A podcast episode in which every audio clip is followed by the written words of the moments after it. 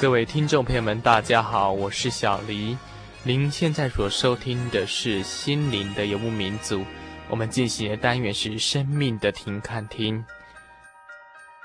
自从二月开始，小黎跟诸位听众朋友们介绍了许多有关于神的概念哈，譬如说我们从大自然、从宇宙、从人体种种现象，我们都知道，整个宇宙来讲，有一位至高的生命来掌管这个宇宙。那到底这位神是谁呢？美国有一位非常幽默的文学大师马克吐温，他非常有名哈。在他还没成名之前，他曾经做过印刷工人啦，曾经做过舵夫啦，还有书记。然后后来就进入了新闻界，因为他的文笔非常的特殊，特出一格啊，就成为世界著名的大文学家。成名之后，就常常到各地去演讲。有一次，他跟他女儿就去欧洲。德国皇帝要想要跟他特别会面一次，他的女儿听到了非常高兴，就喊起来说：“爸爸，你跟许多人都要会面过了，现在只剩下神你没有认识啊！如果说你认识的是全球一切的名人，跟他们面对面交谈、同桌吃饭，却还没有认识真神，那是真的最大的遗憾的事哈。所以说，接下来三个礼拜，小黎要跟大家介绍到底是神是谁。”从这些特征之后，你可以了解真正我们敬拜的神有什么样子的特质。首先，神的特质是什么呢？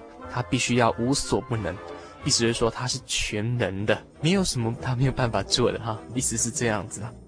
一九六一年四月十二日，苏俄的载人人造卫星 Vostok One 哈，就是沃斯托克一号，以每小时两万七千公里的速度啊，然后绕地球的轨道一周之后，人类的历史乃宣告进入了太空时代。从那个时候开始，美苏两个国家开始对太空非相当大的进展，因为开始有竞争了嘛哈。在一九六一年的那时候，呃，进入太空时代初期哈。他们常常会听到一些口号，譬如说“人定胜天”啊，“征服宇宙”等等呼声哈。那他们尤其是苏俄，他们共产国家，当他们科技的成就到了能够进入太空的境界的时候，他们更是为科学主义者。甚至他们的呃中央副刊的总编辑哈，那个杜松伯先生他就这么说了：说这次登月成功啊，证明了圣经的创世纪的记载已经成为神话了。证明人类合作的力量，人类高度的智慧已经突破了巨大的阻碍，征服了太空，提高了人类的地位，确定人类更高的价值。人类可以从此可以这么说：我们不只是万物之灵，更是宇宙的主人。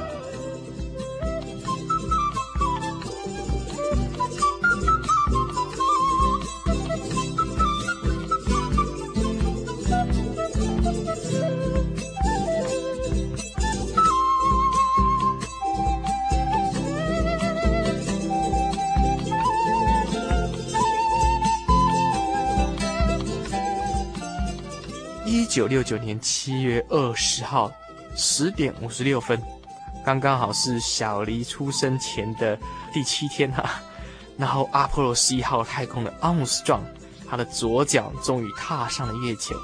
阿姆斯壮这一小步，吸引了全世界普遍的关注。当时阿波罗十一号太空人艾德林哈，从月亮看到地球的景象的时候。他内心当中突然有这样子的感动，所以他选读了一节，就是诗篇第八篇，圣经的诗篇第八篇。他那边有几句话说：“我观看你指头所造的天，并你所陈设的月亮星宿，便说：人算什么呢？你竟顾念他；世人算什么呢？你竟眷顾他。”所以，当当时的科技发展的越完善的时候，人类的谦虚的心就渐渐的油然升起了。Lord, my God, when I in awesome wonder consider all the worlds thy hands have made, I see the stars,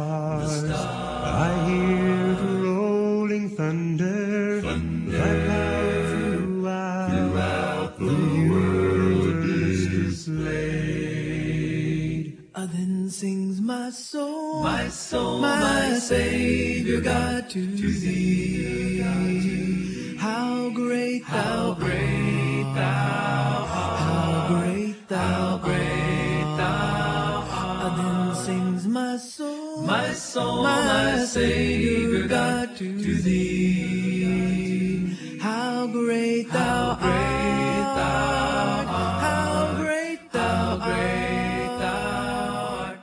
尤其到一九七零年的时候，四月十一日发射的阿波罗十三号，前阵子电影这样子播的时候，那真是很精彩哈、当时他们太空舱故障哈、遇险的消息传到地面之后，引起各地的焦虑。美国总统尼克森总统甚至公开要求全世界为这个三位遇险的太空人祷告。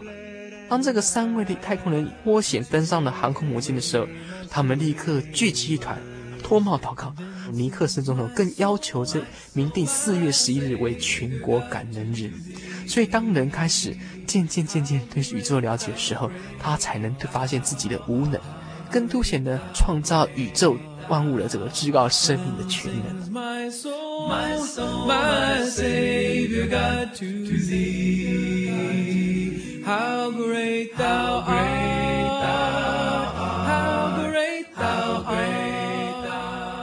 九六九年的一月国情咨文的时候，尼克森就明白指出说：“我们固然在征服外太空方面需要更大的抱负，同样的，我们也需要征服我们内太空人类内在的心灵啊。事实上，我们人类征服外太空，可是很多人没有办法征服他内心的太空哈，是一个很悲哀的事情啊。圣经上记载说，真神向敬拜他的人所表明是，他是无所不能的神。”神岂有难成的事呢？在人是不能的，在神是不然，因为神凡事都能。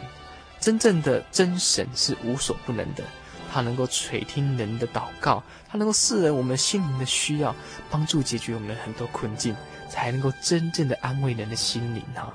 虽然有时候我们所祷告的，不是说马上就实现，可是渐渐渐渐，神他会利用他的全能。然后改变你的内太空，在你原本认为说浩瀚无际的那种困难当中，经过你内太空的改变，你会发现原来是这么海阔天空，任你翱翔啊！认识真实的第一步，就是要了解它是无所不能的，你觉得呢？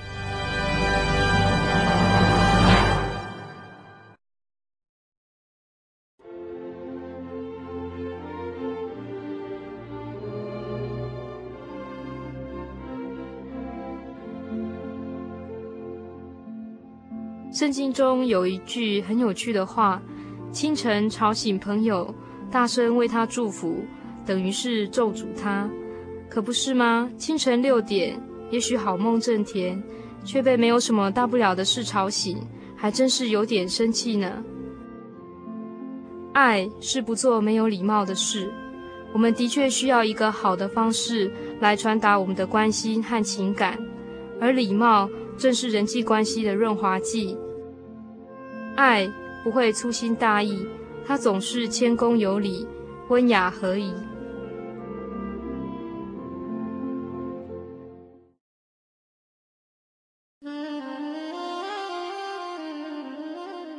为什么哭？你们难道以为我是刀剑不入的铁人吗？说这句话的是人称太阳王、法国国王路易十四。在公元一七一五年九月一号临终的时候，对在场的大臣以及后妃所说的话。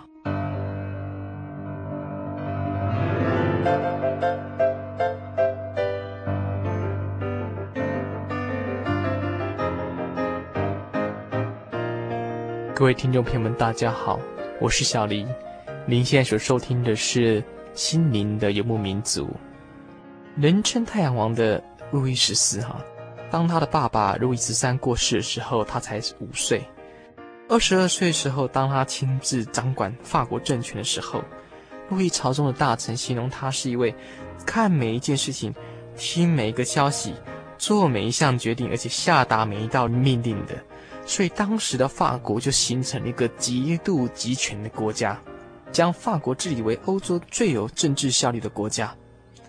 路易在凡尔赛新建了一个非常美轮美奂的王宫，就是我们现在所看到的凡尔赛宫。哈，在这个法国皇族的新家园当中，有一万五千名的卫士、朝臣啊，以及仆役啊等等。路易还要求法国各贵族家庭的领导者住在凡尔赛宫，以便能够就近监视。哈，整个法国的生活都围绕着这个国王打转。所以就好像形同一个行星围绕太阳一样，所以他们都称路易为太阳王啊。当他过世的时候，旁边的大臣啊、贵妃当然是舍不得，因为他们心目中的靠山就这样子倒地了。难怪路易十四会说：“你们难道以为我是刀剑不入的铁人吗？铁还是会生锈的，何况是人的体呢？”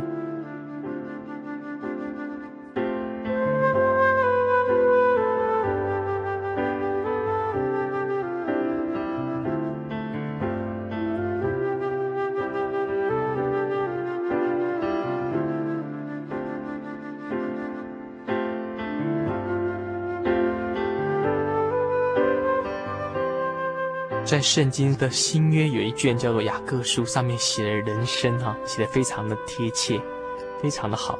我这边介绍给诸位听众，他这边形容当时的富有的一些人家，他怎么形容？说啊，他们必要过去，如同草上的花一样。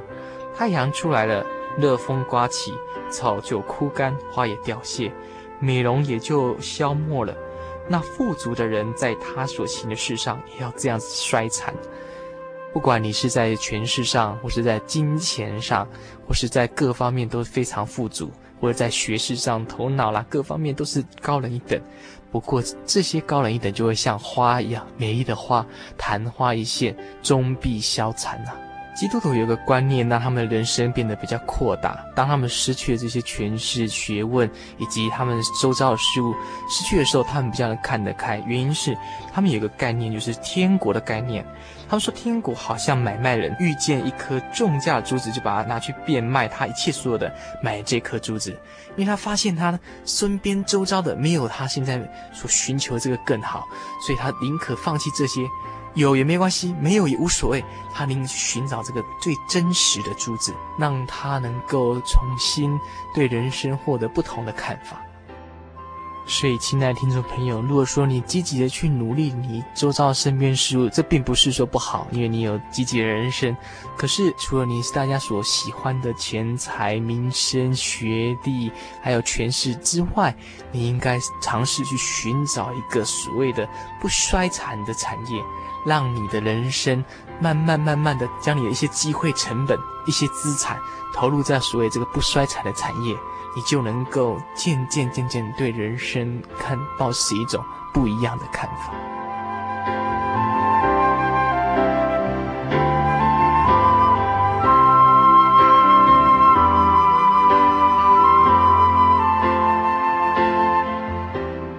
有一位牧师名叫 Top Brady。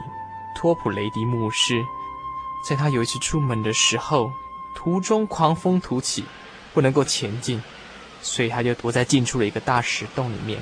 外面的风声呼呼的狂吹，他却从容的藏在洞中，就用一个卡片写成这个诗：主耶稣就是万事万人拯救的磐石，能够让我们依靠着。这个世界在怎么样子的波动，我们人生在怎么样的高潮低潮。无所谓，我们藏在这个磐石里面，总是能够让我们安详的度过。最后，小丽用这个破嗓子啊，唱着《万古灵盘》，借这首诗歌来告诉诸位听众：万古灵盘为我开，容我藏于主心怀。无论这个世界怎么样变动，假如你能够找这个磐石的话，你的人生就不会随之动摇了，没有什么安全感。我今在世独此生，活在主里窄面，必在末日里屠城，复活前主神万民，万古灵盘为我开，容我藏于主心怀。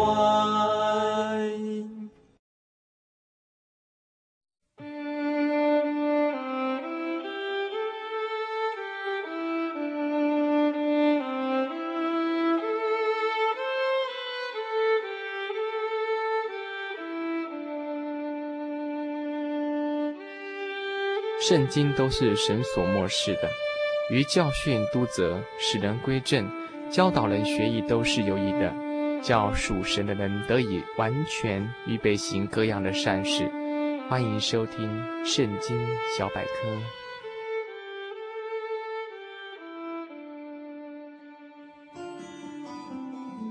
民数记这名称是从希腊文转译过来的，其原因是因为书中两次记载数点以色列男丁的数目而得。希伯来文原名的意义是在旷野中。本书可说是出埃及记及利未记的下集。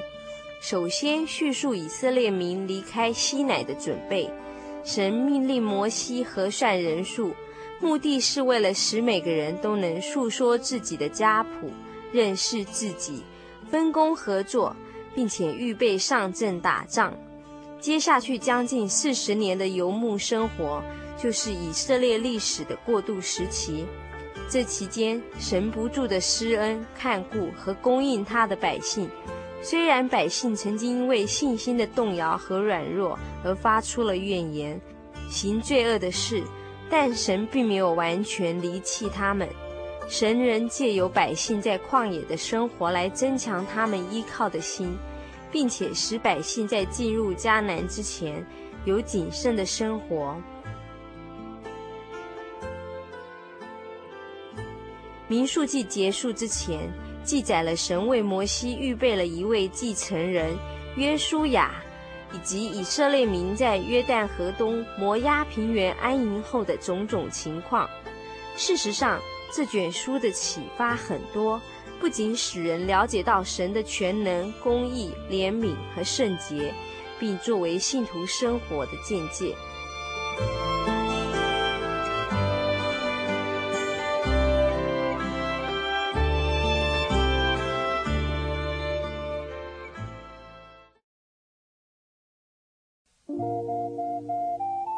街上曾经看过这样的招牌“真耶稣教会”吗？也许您很想，但是却不好意思进来看看。其实我们真的非常欢迎您。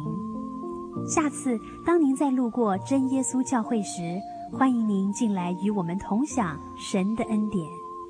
真耶稣教会，台中邮政六十六至二十一信箱，欢迎来信，愿您平安。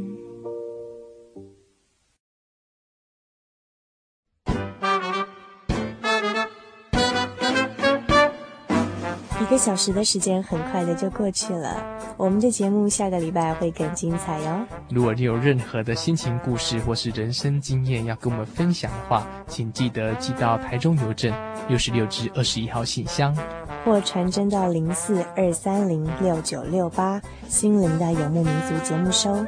那么下个礼拜同一个时间，别忘了心灵的游牧民族与您在空中相会。愿您平安。